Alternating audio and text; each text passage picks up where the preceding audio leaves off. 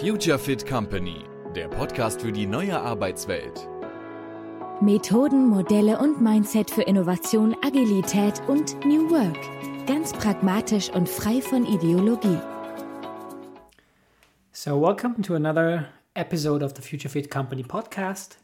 In this episode, I speak to Arjun, who is a serial entrepreneur around tools for meetings. Uh, he's the uh, founder of a company called Zync, which is a tool to change the environment in remote meetings and thus also create behavioral changes. We speak about meetings, hybrid meetings, remote friendly meetings, and remote first meetings. Uh, we talk about different bandwidth of different types of meetings and things you you can sense and see in certain meetings and can't in others. Uh, and we also talk about the assumption that physical meetings are always superior to remote meetings.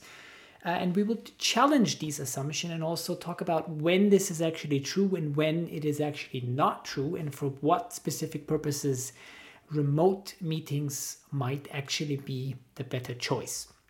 So, this was a fascinating conversation, and uh, I hope you find it equally interesting. And now, without further ado, enjoy my conversation with Arjun.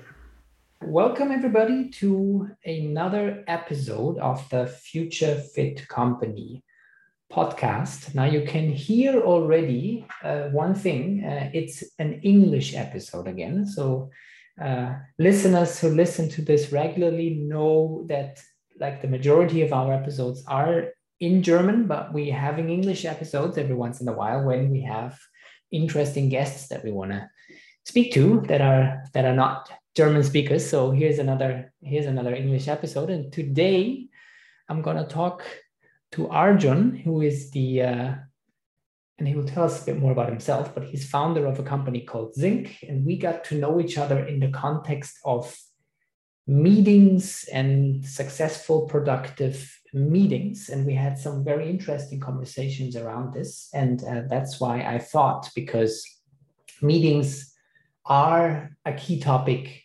for organizations and how to do better meetings is a key topic. And that's why um, I'm very happy to have you here today, Arjun, to talk about that topic. Welcome. Thank you. Thank you, Florian. I'm so excited. Glad to be here. Cool. Arjun, tell us a bit, uh, because I might, it might be possible that the listeners don't know you yet. so tell us a bit about um, tell us a bit about yourself and uh, what you're up to. For sure. Um, yeah. So my name is Arjun. Uh, I am an engineer by training. I did my master's in computer science and like spent a significant percentage of my career sort of building products in engineering. Um, spent a good deal of my time working in like different size companies from started my career at Microsoft, spent about eight years working there, uh, largely building uh, building products um, in the location-based services space. And then I spent about a couple of years working in like a, a smaller company. When I say small, about like 150, uh, 200 size company, this company called Foursquare, uh, where the, I worked in San Francisco, but the offices were based out of New York. Um, and then I was in San Francisco, so obviously I had to start something. I guess it's like you gotta you when you are there, you gotta scratch that entrepreneurial itch. Uh, so I was an entrepreneur in residence in this uh, uh, place called Stanford Research Institute. SRI is a lab based in Menlo Park, where I spent like a summer uh, working with the people over there, exploring the different voice technology uh, concepts that were available at that time and like spun out my first company um, called Ambit in roughly around 2016, 2017 or so. And mm-hmm. this was in the space of using voice technology to understand how people communicate in teams and how teams collaborate with each other. Mm-hmm. Um, spent about like two, three years working on that. We were largely selling into educational organizations uh, and then ended up trying to pivot into enterprises and uh, didn't quite work out there. wound down that startup, um, and then in the middle of all of this, moved from San Francisco back to Seattle, mm-hmm. and uh, started my other my current company, uh, Zync. Mm-hmm. Um, again, also in the space of meetings and uh, how we can help companies and organizations build a great meeting culture mm-hmm. um, by blending interactivity, um, video conferencing, and um, presentations into mm-hmm. a single product. Mm-hmm. Um, so that's kind of what I'm doing a little bit All about right. myself. Cool. We will deep dive into some of the topics and some of the threads you just mentioned, but um, I'm curious to, to hear first. So you you said there's M, there was Ambit, now there is Zync. They're both are dealing in the uh, with the topics around meetings and how people collaborate. Um, what got you interested in that in the first place? Like, was there was there a moment where this dawned on you, like this this is a topic I'm I'm fascinated by or interested in? Yeah, I think this was like a few years into my career at Microsoft. Uh, again, being an engineer, I realized that like your your intelligence or your like your uh, ability to create things only takes you to a certain level.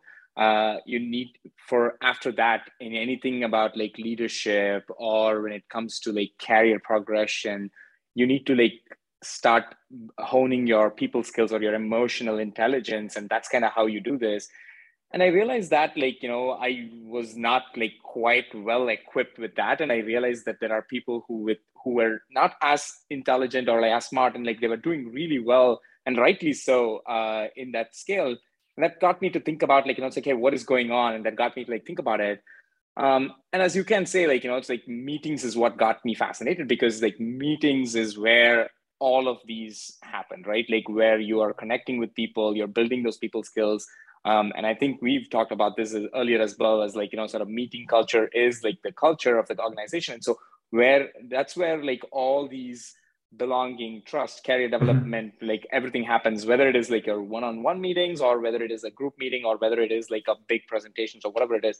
Mm-hmm. that's kind of where this happens and i started like getting fascinated by that over and over um, and realizing where i was lacking and it was started off as more of a self-improvement thing mm-hmm. for me um, which got me to like you know starting to uh, when i was like starting my first company, uh, it was a natural progression for me to say that, like, you know, it's like, let's do the most geeky thing. Let's do the engineering thing is like, let's measure the crap out of this, right? Like, let's just like mm-hmm. find what could be like a Fitbit for conversations like, right? Like, so uh, can we measure things like how fast I speak or how much I speak and like how well I'm connecting, whether it is brevity of my conversation, turn taking, uh, how much I listen versus how much I talk, um, am I asking enough questions? Uh, am I comfortable with pauses? Uh, and all these elements of it are very important when it comes to making uh, valuable connections and at the same time, like you know, sh- like empathetic conversations. Mm-hmm. So, so that's kind of what we were doing at Ambit. Is like we were using like the latest in voice technology to be able to like detect this in meetings and like giving people almost like a Fitbit style mm-hmm. report of um, how you would go about it there. Um, so, I mean, to answer your question there, mm-hmm. right, I would say that like that's kind of uh, what got me interested, and that's kind of the path that I took. But of mm-hmm. course, that path like took me to like different uh, things after that as well. Okay, that's interesting. Interesting to hear you had that in your own working mind. You had that realization, hey, that being in meetings and being able to to interact with people in a productive way in a meeting seems to be maybe not as important, but almost as important or equally important than the technical skills uh, on, on the one side. And then at the same time, what I understood from you coming from a technical background, you you would look at this also from a technical lens to see what, what is it that I can do with this, um, which then led to the creation of, of Ambit.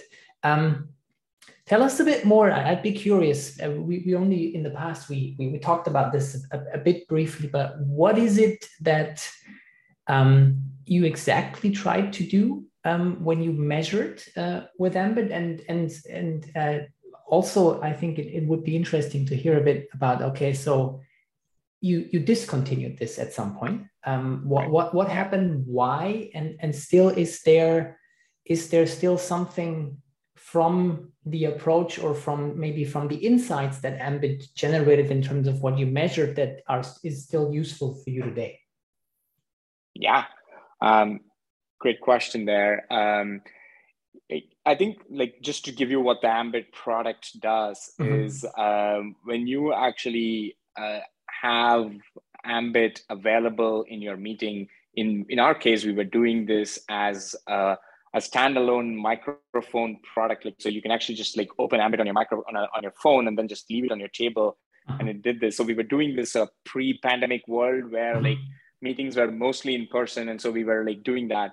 Um, and the product itself, what it would do is like it would stream the audio from everybody who is having a conversation over there, and it would like take that and um, pretty much like if you even if it's whether it's your one-on-one or whether it's a group meeting, it will generate a report for that meeting mm-hmm. at the end of the meeting, which mm-hmm. will give everything specifically around like turn taking, like who spoke when, and mm-hmm. like who spent like the most time like talking, who spent the most time listening these are mm-hmm. some of the more very obvious stuffs right like identifying the speaker from their voice and being able mm-hmm. to like say that and then uh, then we started looking into like other things as to like you know uh, one of the key um, ip or like uh, intellectual property that we actually had was around like emotion detection which is mm-hmm. like say i can tell when like i'm talking about like this this is uh, when i'm like slowing down and talking like this and so that that animation level that you talk with and how it changes during that conversation was something that we could detect.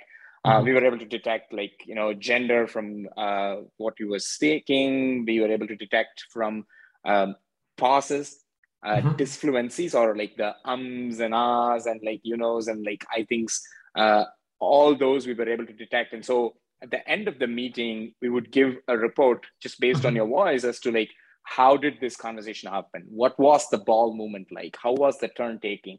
how much did you listen how much did you hear and like so it's like an individual report but there is also like a, a, mm-hmm. a team wide report that we generate out of it mm-hmm. and that could that's kind of where we stopped and that's also the, the reason why we actually like struggled a bit mm-hmm. uh, in saying that like if you take like the fitbit analogy like if you mm-hmm. wear a fitbit you measure your steps that was the part that we were doing is like mm-hmm. fitbit but i think what we realized is that uh, as uh, like we did not uh, go to the next level which is to say like first level is like getting the data and then you draw insights out of it to say like you know it's like ah if your team is like conversing it in this way then that's actually a problem.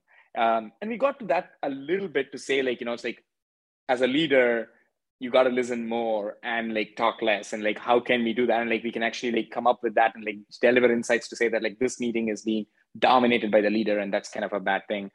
Um, but we also realized that like the next step was the hardest part which is behavior change right? Like when you want to get somebody to like realize that like they have a problem uh, that they are not communicating or collaborating in the right way how do you get them to actually like fix that?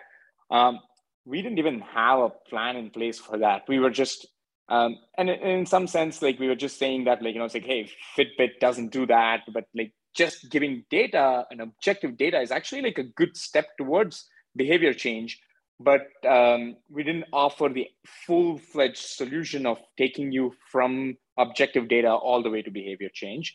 Um, and so for us what worked was uh, working with educational institutions where the, the teachers or the people who are teaching management techniques or negotiation techniques were able to use this objective data and they were doing the teaching on top of it to say like you know it's like ah we see this pattern and this is where it is and that was good but when we were trying to get it to enterprise they wanted that behavior change uh, part of it and they they wanted it bundled into the product and we just quite didn't crack that part mm-hmm. yet um, and then there was also like huge privacy concerns around like mm. putting a microphone in somebody's yes. conference room and everything. There was just yes. like a lot of barrier to entry. And everything, yes. So. I imagine, I mean, what you mentioned, because I'm not from a technical perspective and I'm, I'm not aware of the of what's possible today, but I, I, I kind of imagine that more what you mentioned, like that Fitbit part to it in the sense of you could analyze, okay, who spoke what percentage of the conversation how how fast how slow how often did you take turns um, maybe even emotional states um, mm-hmm.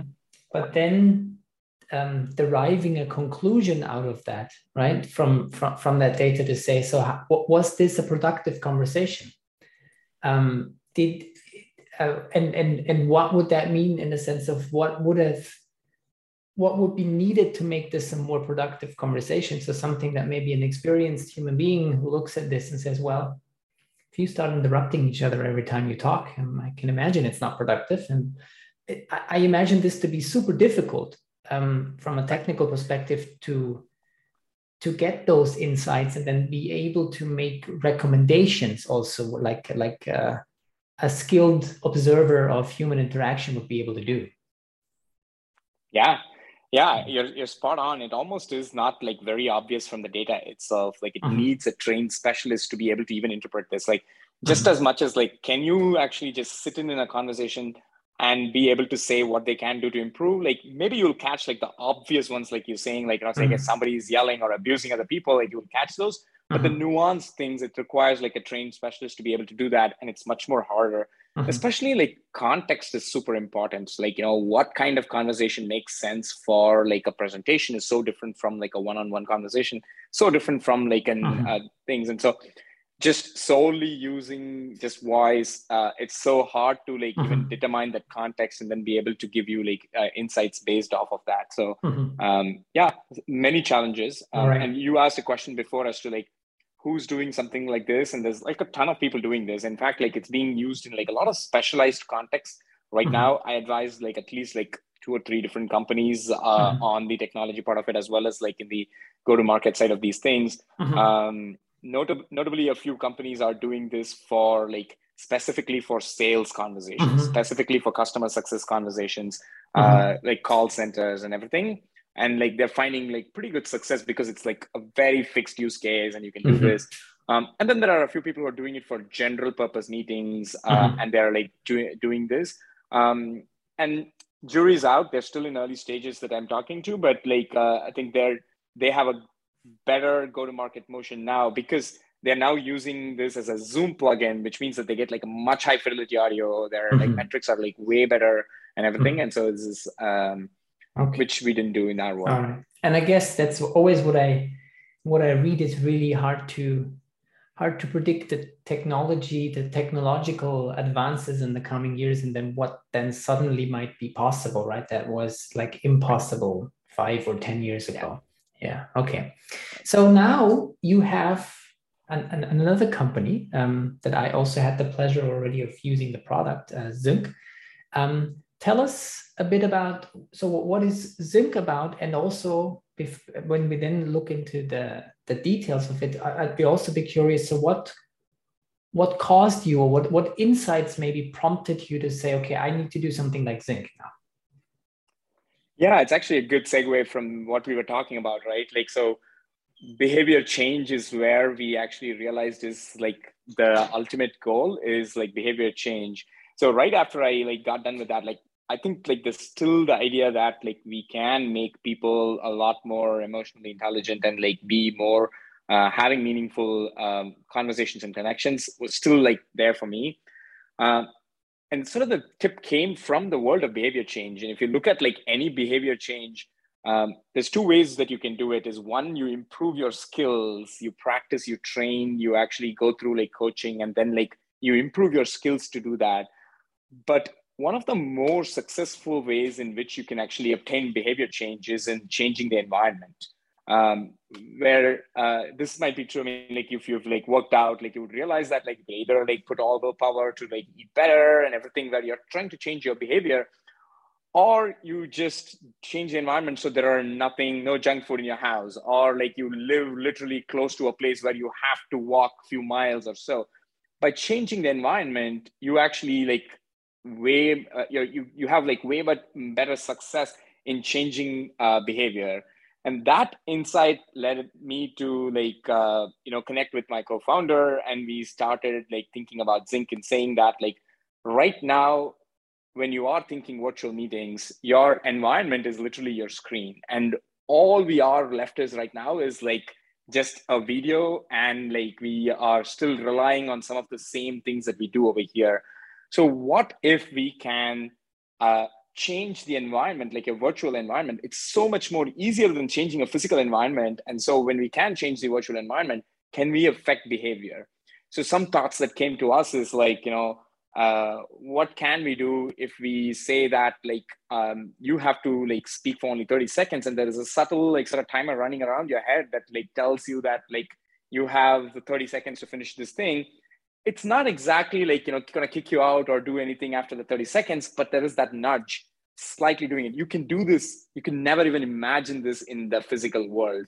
Um, or we were even thinking about turn taking as well as to like say like hey, what if we are when we are having conversation for some type of meetings, it makes sense to like do like uniform turn taking. So if we do instead of having this grid, what if we we are in this grid and the more you speak, the more uh, bigger your uh, video gets and you everybody else's video gets smaller and you're just like crowding them out and like a mm-hmm. physical representation of what that looks like mm-hmm. um, and like how could how could that change behavior for people like it automatically feels like you're like slowly tuning those people out or like mm-hmm. people are not getting enough space you're crowding them out and like how will that affect uh, people's behavior and so this got us to thinking and saying that like meetings need to be designed and Zync was born out of that to say that like hey how can we design our meetings to make it so that it makes sense for that purpose of that specific meeting mm-hmm. for that context of where they are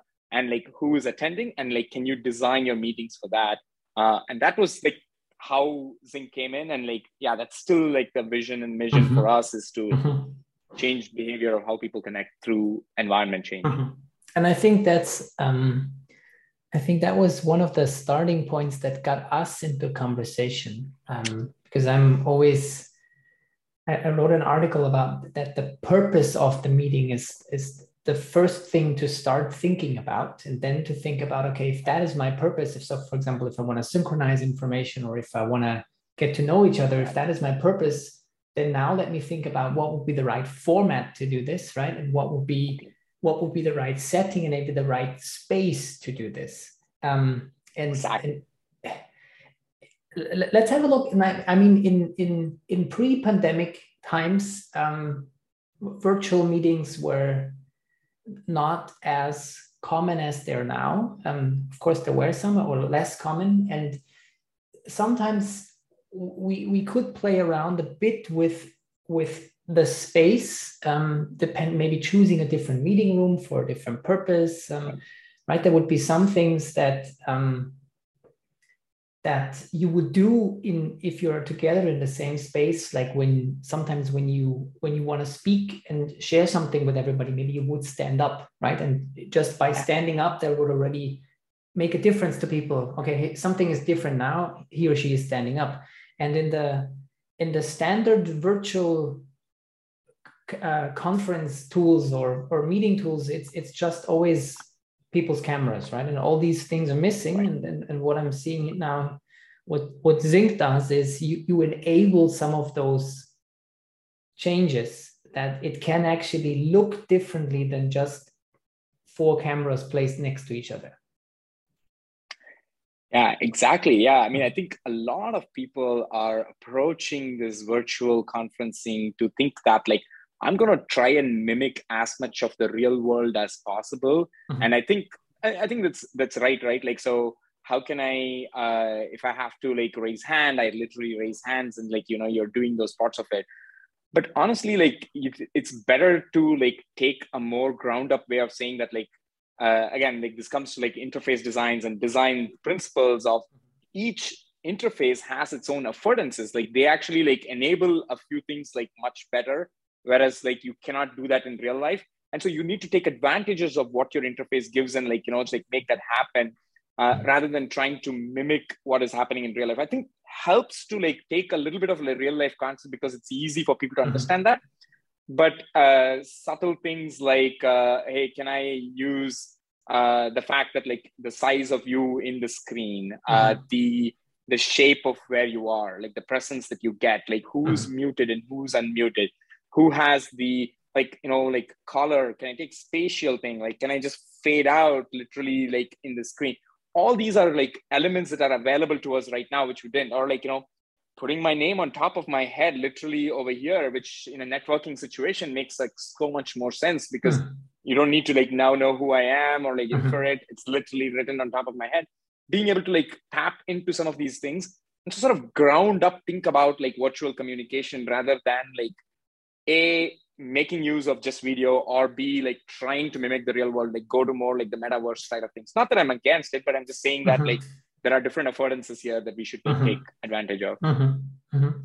so you um, we, we will uh, have a Zync linked in the show notes and i'm sure people who are not familiar with it will check it out and you can i think it's important also you can see actually how that looks like um, but if we would try to describe a bit um, so how does that environmental change happen in, in Zync? So what, what I've seen, right, is that you have uh, different templates or scenes that you can arrange. Tell yeah. us a bit more about what is it that you do different and how can I imagine, if, if I've never seen that, Zync to be different from being on MS Teams or, or Zoom? Yeah, great. So um, yeah, in like your Zoom or MS Teams, like you have pretty much like two modes where like one, you're all in this sort of video um, grids, uh, which almost is like the equivalent of like us all standing inside an elevator and having a conversation with like everybody seeing each other and like that kind of high fidelity. Or you have this mode where like somebody's presenting, you're just like off microphone and like almost a theater mode where you're like sitting in a dark corner of your theater and like watching something. These are the only affordances that you can uh, do right now.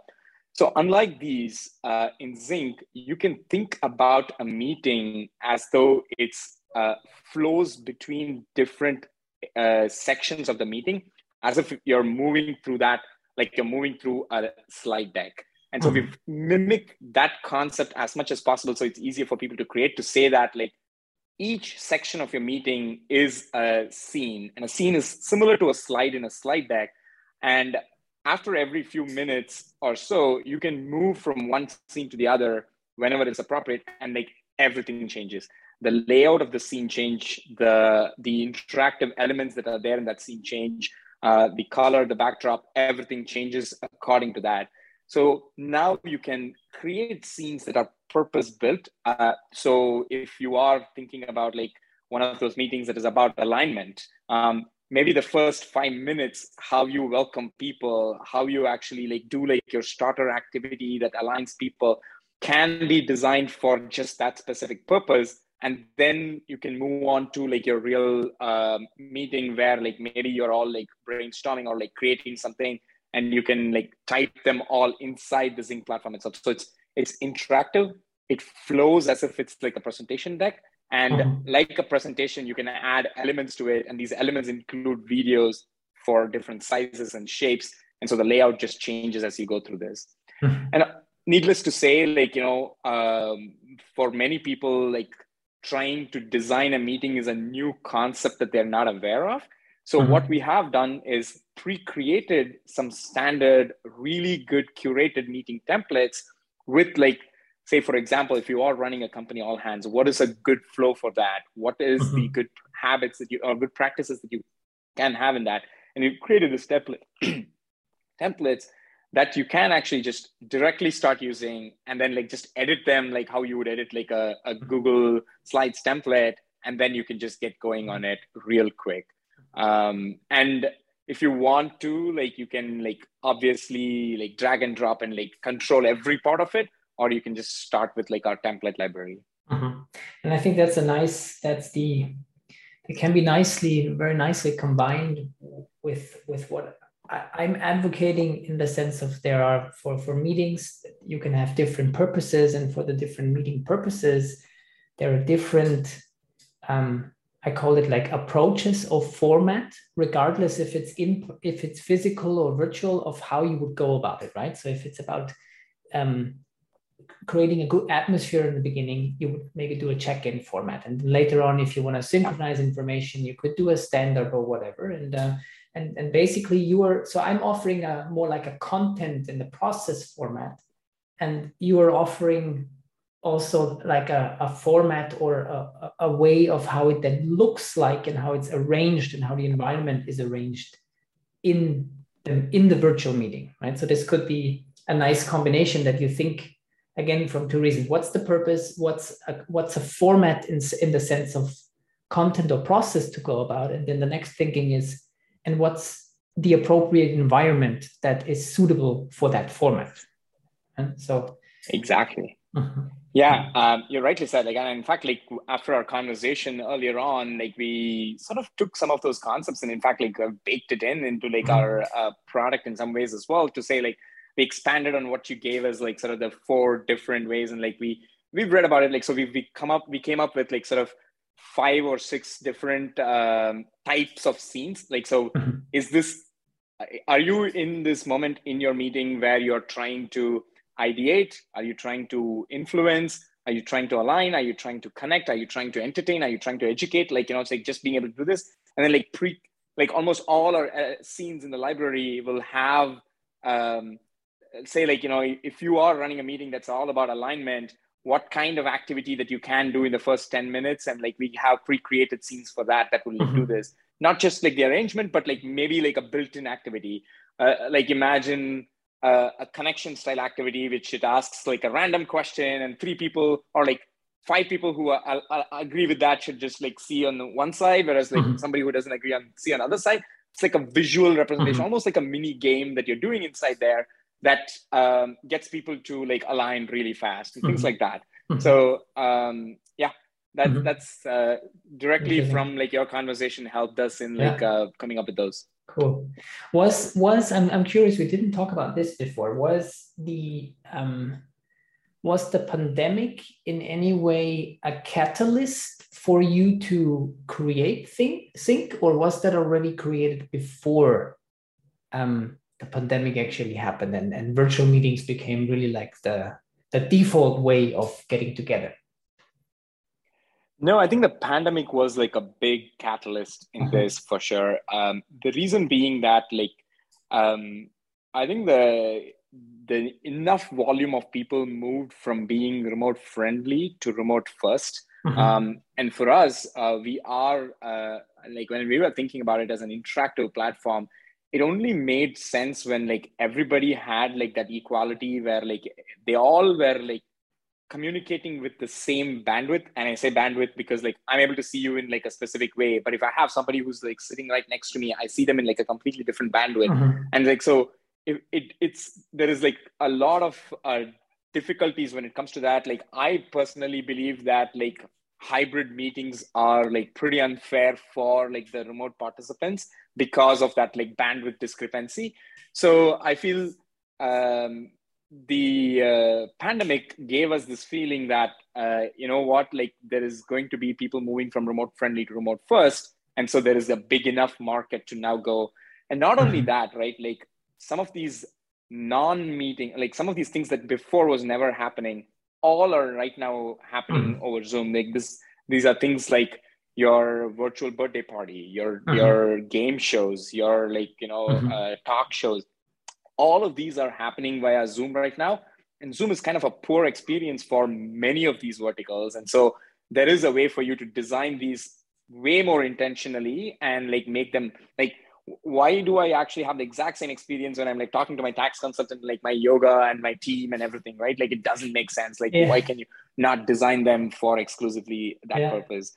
Can I like be in my board meeting and like take votes right inside this? Why can't i do that rather than mm-hmm. like you know just doing this uh, video conferencing thing? Mm-hmm. yeah. You mentioned something i never thought about it in this way but it's very interesting. You, you talked about bandwidth um, and bandwidth in the sense of my personal bandwidth when i interact with people. Um, and you, you mentioned that hybrid settings in that sense are the most challenging ones because people, especially I guess the people on site, will experience two two different bandwidth, right? So one with the people on site, where it's a high bandwidth, and then with the people that are connected remotely, where it's this is a low bandwidth. Um, and I find it fascinating because I mean, I'm I'm in the in the space of of often facilitating these meetings and events, and what we already found is um, hybrid settings are the most challenging to make them work for everybody.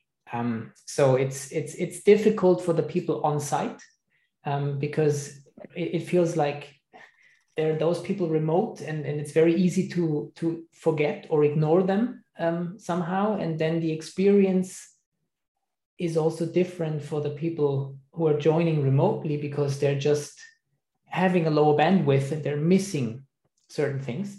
Uh, and I found it, I, find that interesting, and I'd be here, I'd be curious to hear your thoughts on that because now, like, as we're recording this, so it's it's May 2022, and in a lot of countries, a lot of locations, um, we're now getting into a, into a state where um, the pandemic is controlled to a level where many organizations are now thinking about doing getting back to the office or doing a doing a a mixed mode right? With people maybe some days in the office some days at home.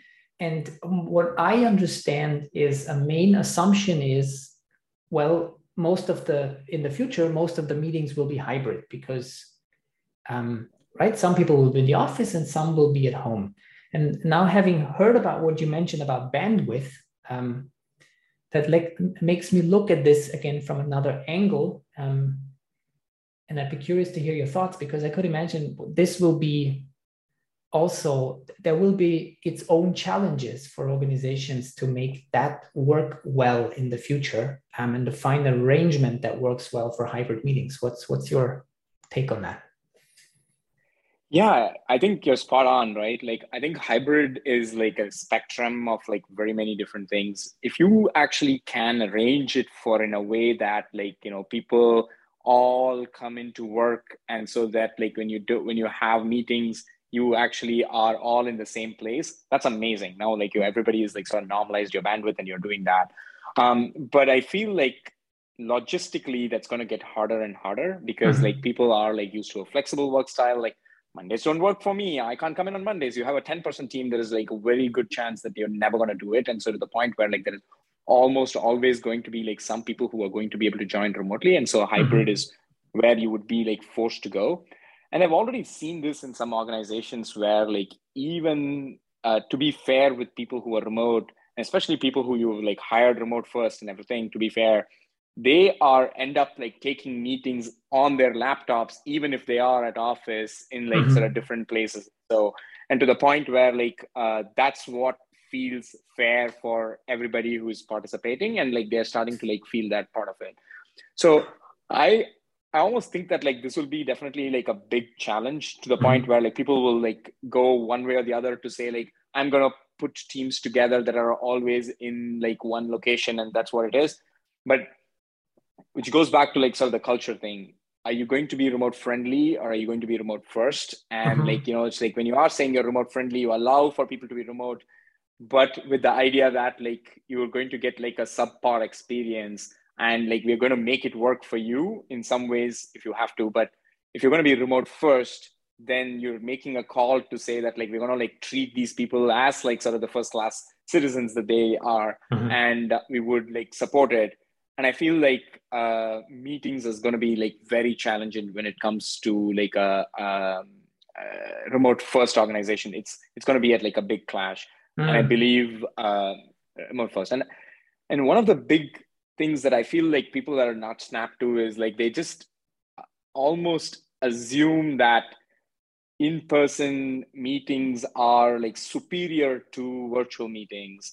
Um, and i want to like sort of uh, dispel that myth and say that like you know it need not be the case. It's it's probably not the case in many of these things. Again goes back to the point to say that like your virtual meetings gives you certain things that you can it normalizes se- several things that you cannot do in person and you need to take advantages of those couple of examples that i thought is like you know i don't know the height of anybody in my team there is no like looking down mm-hmm. somebody or like looking up somebody in like these conversation I think everybody has a microphone. So there is no concept of like I'm a soft spoken person or like a thing.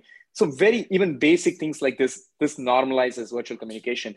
But if you start adding into it layers of like environment designs, like giving these special superpowers on like remote communication in virtual communication around like having like a whiteboard or like something like sort of literally near my face or like being able to like blend my video with presentation giving the presence it's almost uh, a, an argument is to be made over there to say that like virtual communication can be like superior to in-person communication for a variety of meetings i agree that like uh, the bonding meetings or like the more human connection meetings are hard and i think we talked about that as well like so i think like that trust building and everything it's a bit challenging but even there i believe that like using some of the latest technology you can do like some trust building and everything remotely mm-hmm. way more efficiently than like what is being currently done mm-hmm.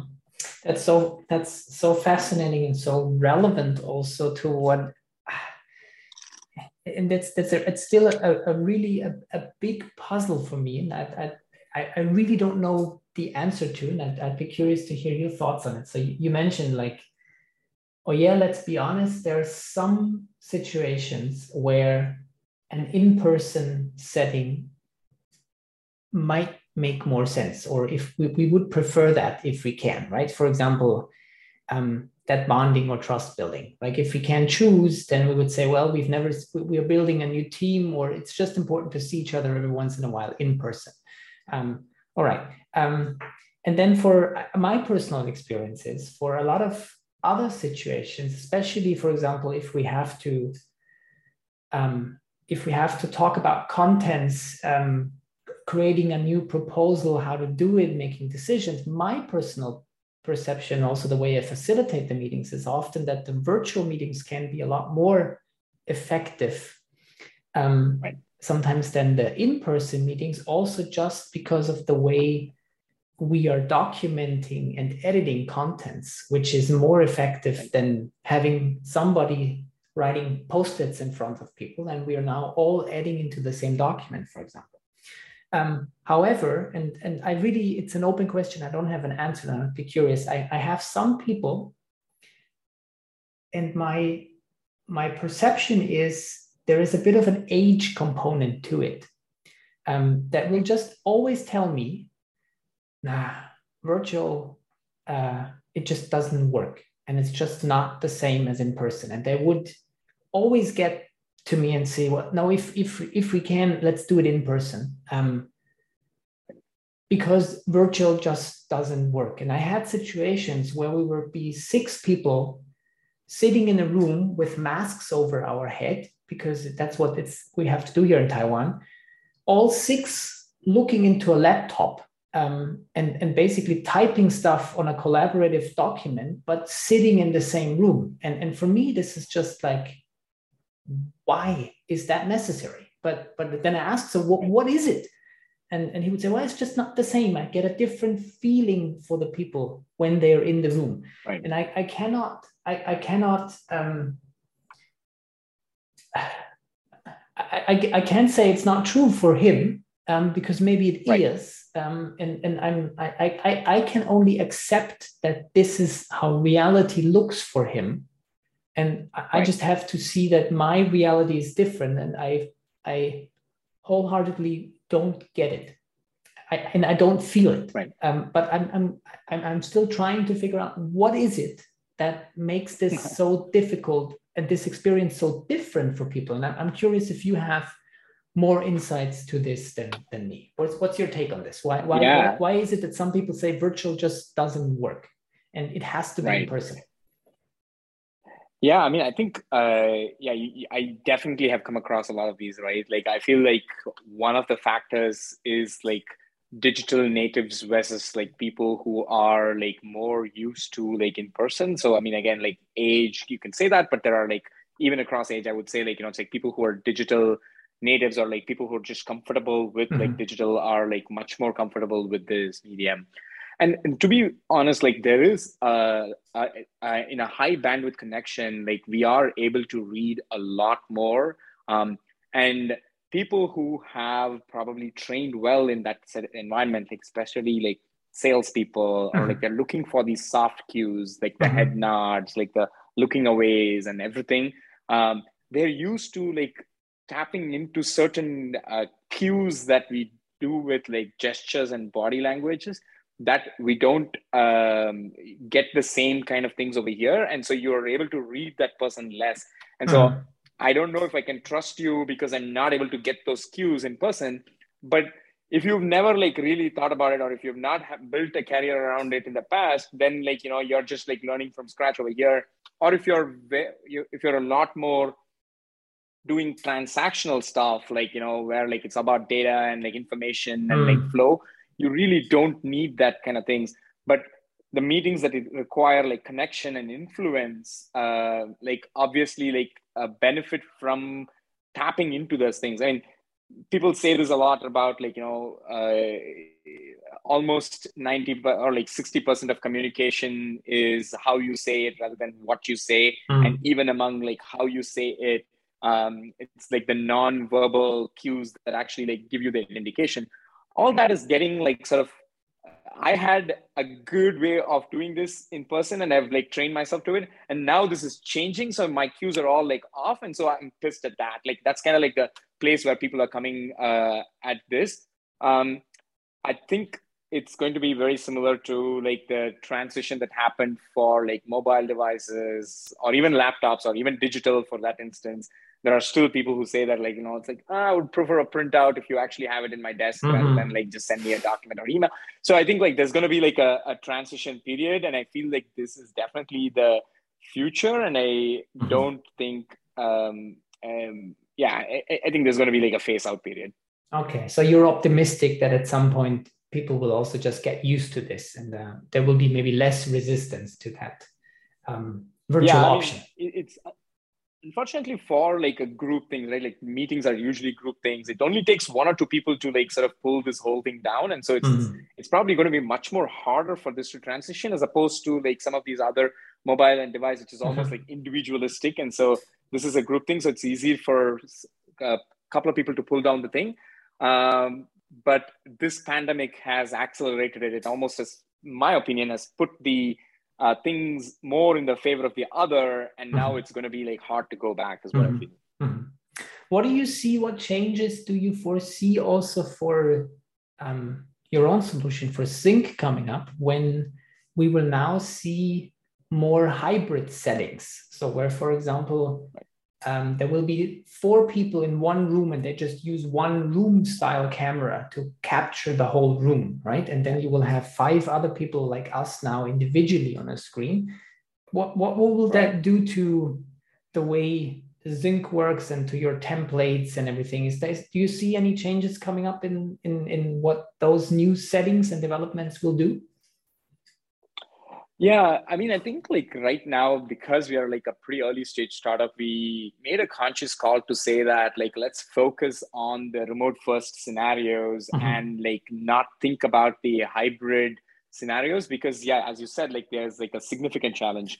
How does how do you design environments for like this hybrid thing? And it's like pretty hard. And so we didn't want to like immediately take that up. And so mm-hmm. for like the foreseeable future, we will like target just remote first organizations mm-hmm. where everybody has their own devices mm-hmm. but we do have brainstormed around like a few different uh, ideas around like mm-hmm. what, what, can we do to make it like work for a virtual meeting one small uh, change that we did is to make it so that like um, so we have like like similar to like the concept of like breakout rooms like we have a notion of breakout tables which is sort of mm-hmm. built into the product itself where you can actually like go and pick a table and like go sit on it. And when you do you can actually like talk to the people who are in that table and like only those people will hear you and not.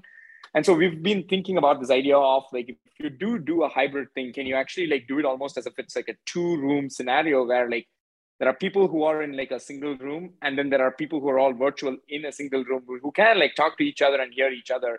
And it actually like kind of evens out the balance a little bit and we've mm-hmm. explored that like we've not done any tests and we don't know how this is going to be it almost mm-hmm. might become like a very big like you versus me kind of thing as well the mm-hmm. social aspects of it we don't know that but those are some things that we are exploring and we've also like explore things to say like can we still keep your laptops and or your phones open in a way that like you all get individual cameras um, and so you're like physically represented but like do some smarts with the microphone so that it is not like sort of echoing and everything but it does a good job of like making mm-hmm. it look like a um, remote uh, first meeting for everybody mm-hmm. but then it's there but these are like more hardware mm-hmm. specific mm-hmm. projects we've not right. like explored this much okay and I, I also uh, assume it will take some again it will take some habit change of people because that's what i'm also seeing i'm seeing a mix like some some organizations even though five people are in the same room and then three people are joining remotely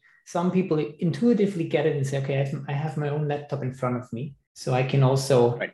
look into and they can individually see my face but then there's some that basically say well we have a room camera and then you would just right. see that one little picture with five people in the room and it's very difficult to see who's talking um, and it's yeah it's very much what what's the culture there and what's the habit there right yeah. that they will be using yeah um, maybe a last question um, I, would be curious to hear to, to now look look a bit more into the uh, into the possibilities in, into the future and also wanting to tap into your experience with technology. I mean, you mentioned Ambit before and what you tried to do. Um, and yeah. it reminds me that sometimes, um, sometimes maybe um, an idea's time also maybe has not come yet because technology wasn't mature enough or it, it didn't allow certain things to do. Um, and I, I'm curious, what do you see in terms of some other technology enabled changes that you can imagine or that, that you see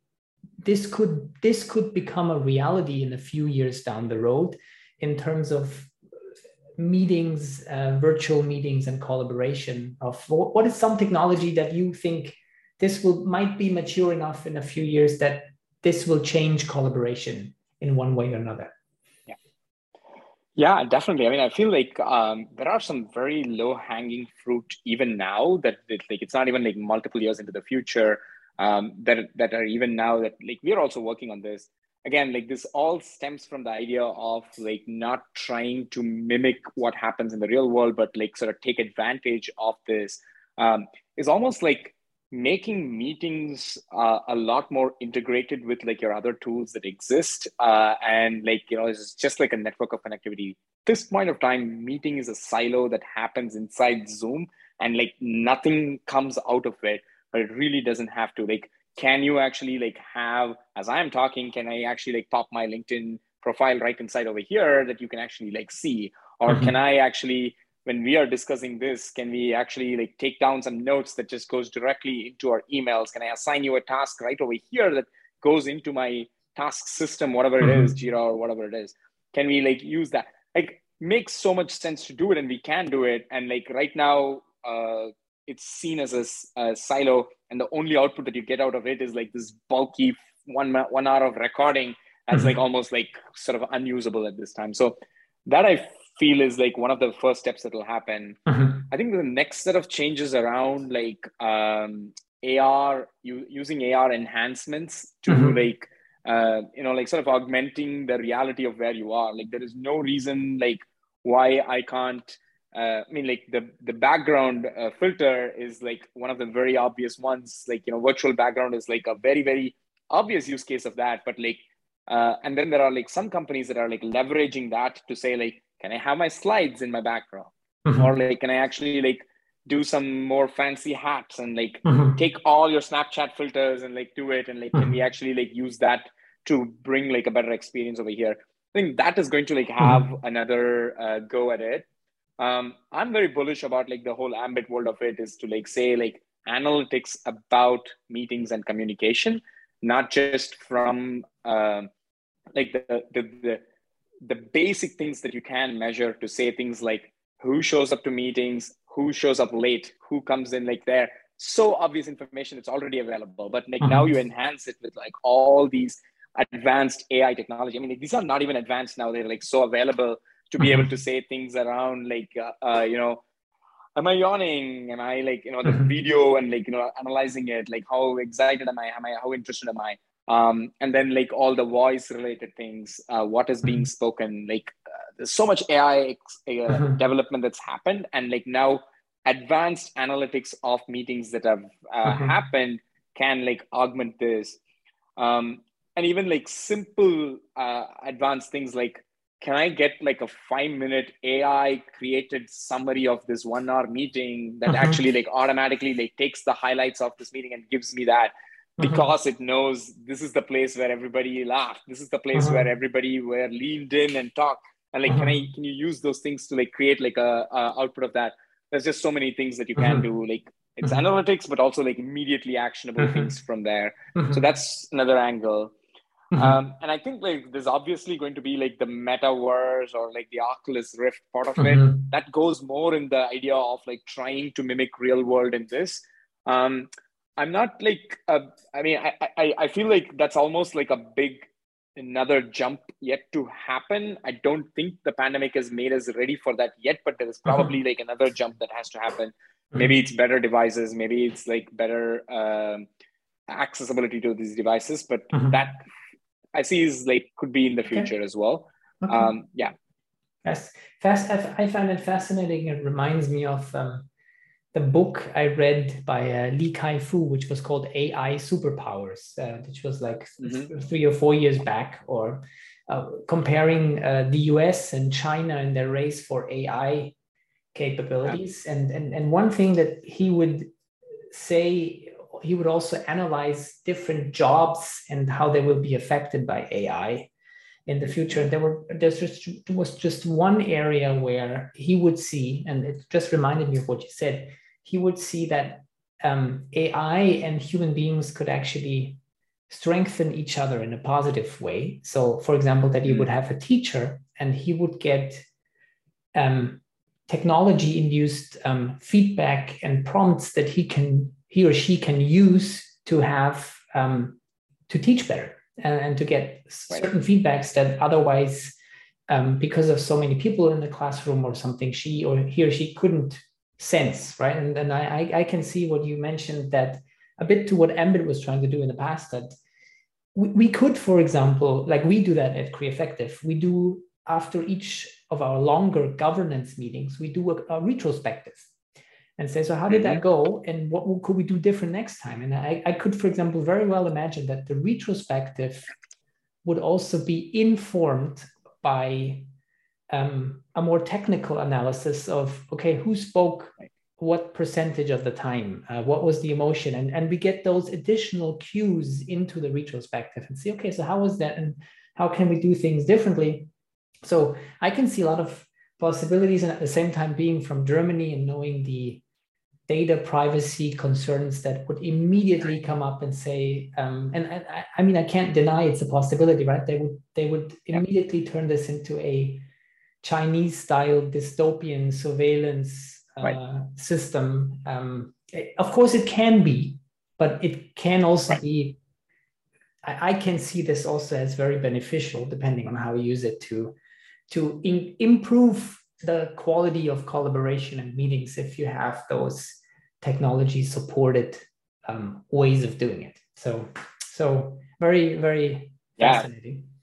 Yeah. Yeah. I mean, that just that dystopian part, just like last comment over there. Like, yeah, I mean, I think that part of it is like definitely like happening. Yeah, you need to be very like the ethics of AI and everything should like definitely be taken into consideration. Like I've seen companies trying to do uh, automated interview rejection based on like using AI and like doing that. And like now you're slowly going into the gray area of like, hey, is this even the right tool for these things? So, but, mm. uh, but I'm guessing you have a tool, you have a knife, you can use it for like anything. Yes. Like it's got like the good, it's got the bad. That's it. That's it.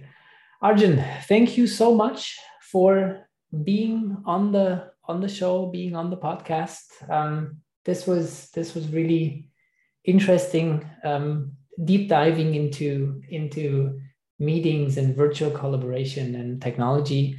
Um, we will link into the show notes. So we will link onto Zync if people want to find out more. Um, any other place if people want to know more if people want to get in touch any any place where people can find you how people can reach out to you what would be your preferred way Yeah, Zync and our LinkedIn is probably like the the website and LinkedIn is probably like the best way. Um, obviously, you can like put like uh, a link to my email in case if anybody wants to like connect with me as well, and that's mm-hmm. totally fine. Um, yeah, we also, as a as you mentioned, like we have the fully remote talk show where like people we bring in people and talk about these topics, and that's also something that like we can link. But that's also inside the Zync website, so it's all cool. good. So I'll I'll just put a link into the show notes so that people can do some some more investigation on there. All right. Perfect. Arjun, yeah. thank you so much. Awesome. And see you on the talk show soon. All right. Okay. Yeah.